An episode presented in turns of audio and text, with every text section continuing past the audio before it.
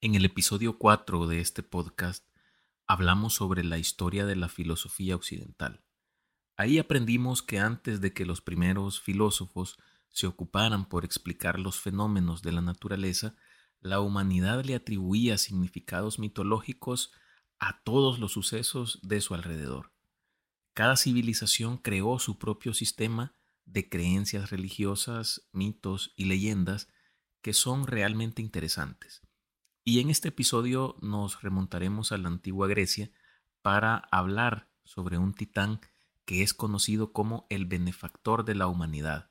Les hablo de Prometeo, quien según creían los griegos había robado el fuego directamente del Olimpo, engañando a Zeus y se lo había dado a los seres humanos para que éstos pudieran usarlo.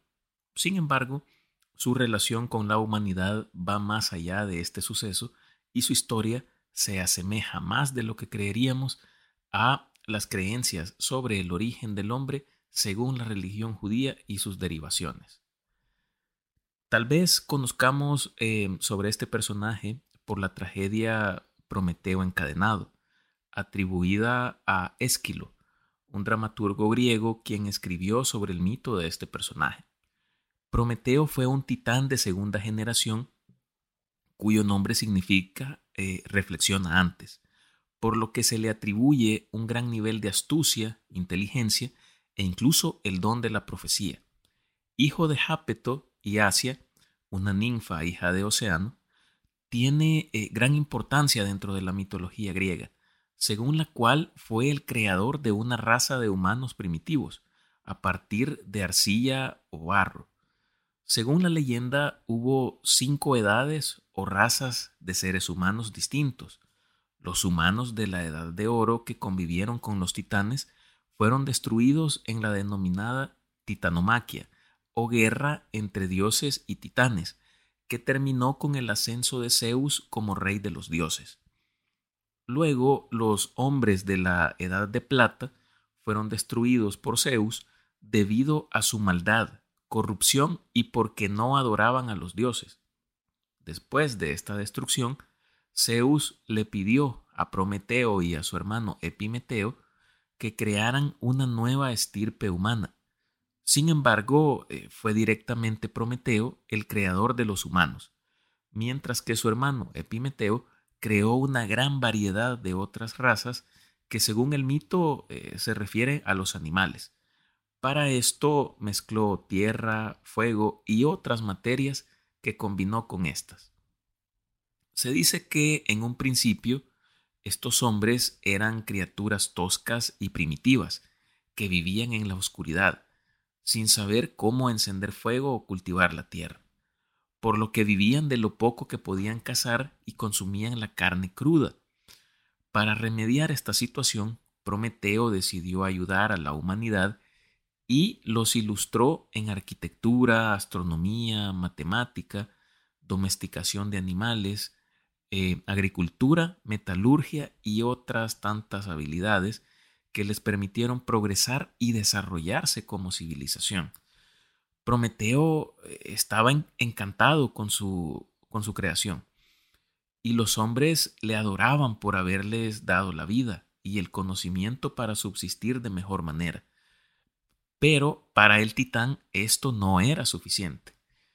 Y en un momento de imprudencia, y contrariando la voluntad de Zeus, robó una chispa del carro de Helios, dios del sol, y se la entregó a los hombres, para que pudieran usar el fuego a placer y estar un poco más igualados respecto a los dioses. Pues el fuego era considerado un elemento sagrado un don eh, reservado solo para los habitantes del Olimpo, y claro, como era de esperarse, a Zeus no le gustó nada que Prometeo le hubiera desafiado, por lo que entró en cólera en contra del titán. Como venganza, Zeus ordenó a Hefesto, dios de la forja, que creara a la primera mujer, a la que llamaron Pandora, y se la ofreció a Prometeo como esposa, sin embargo, éste la rechazó, temiendo que se tratara de una trampa. Entonces Zeus la ofreció al hermano de Prometeo. Así fue como Epimeteo se enamoró de la joven y aceptó casarse con ella. En la boda, Pandora recibió como regalo una vasija, eh, no una caja como se, se dice coloquialmente. Esta vasija le fue advertido que no debía abrirla nunca, la que eh, también había sido creada por Hefesto. Sin embargo, esta mujer no pudo resistir la curiosidad y miró dentro del regalo. Nos vamos a quedar con esta idea porque la vamos a desarrollar después. Al abrir la vasija, Pandora liberó todos los males existentes. Vejez, tristeza, hambre, guerra, locura, enfermedades, todos los males que se les ocurran. Y desde ese entonces em, estos males acecharían a los hombres. Y así, de una forma indirecta, Zeus había castigado a Prometeo haciendo daño a aquello que él más amaba, la humanidad. Con el tiempo y para congraciarse con los dioses, se le encomendó a Prometeo idear un sacrificio, ofreciéndolo a los dioses del Olimpo, y el titán sacrificó dos bueyes, y le dio a elegir a Zeus un montón de huesos ocultos bajo la grasa y la piel del animal, o toda la carne que se podía consumir. Sin embargo, le jugó una especie de broma, pues la carne la escondió con las vísceras y la sangre para darle un aspecto repulsivo. Zeus eligió los huesos, pensando que así se quedaba con las partes más eh, apetecibles de los animales, cayendo en la trampa de Prometeo y permitiendo a los hombres quedarse con la carne de los sacrificios. Este engaño tuvo para Prometeo un costo muy alto. Zeus ordenó a Hefesto que encadenaran al titán en las montañas del Cáucaso con unas cadenas irrompibles, auxiliándose para esto de Kratos y de Vía, personificaciones de la fuerza y la violencia. Y además mandó eh, a una águila para que devorara sus entrañas eternamente. Como el titán era inmortal y el águila no podía matarlo, la carne de Prometeo se regeneraba por la noche y el ave volvía a la mañana siguiente para seguir comiendo. La angustia de Prometeo terminó cuando Hércules, conmovido por el sufrimiento del titán, mató al águila de un flechazo y lo liberó, por lo que el titán lo ayudó a culminar uno de los doce trabajos que le fueron encomendados a Hércules en penitencia por haber matado a su esposa e hijos. El mito de Prometeo tiene varias similitudes con la historia del origen del ser humano según la cultura hebrea, narrado en el libro del Génesis. Primero, como ya lo vimos, tanto Jehová como Prometeo crearon a los seres humanos a partir del barro. Segundo, ambos le atribuyen, como lo debemos de recordar, em, a una figura femenina la desgracia y los males de la humanidad, pues tanto Eva como Pandora son ejecutoras de acciones eh, reprochables que no debieron ejecutar. Y para hablar de la tercera similitud, vamos a agregar que Prometeo tuvo un hijo, llamado Deucalión, a quien Prometeo advirtió que Zeus iba a tratar de destruir a toda la raza humana y le aconsejó construir un arca y éste eh, así lo hizo y metiendo todo lo necesario para sobrevivir se embarcó junto con Pirra, su esposa. Con el tiempo y como le fue anticipado por Prometeo, Zeus arrojó torrentes de lluvia desde el cielo durante nueve días y nueve noches.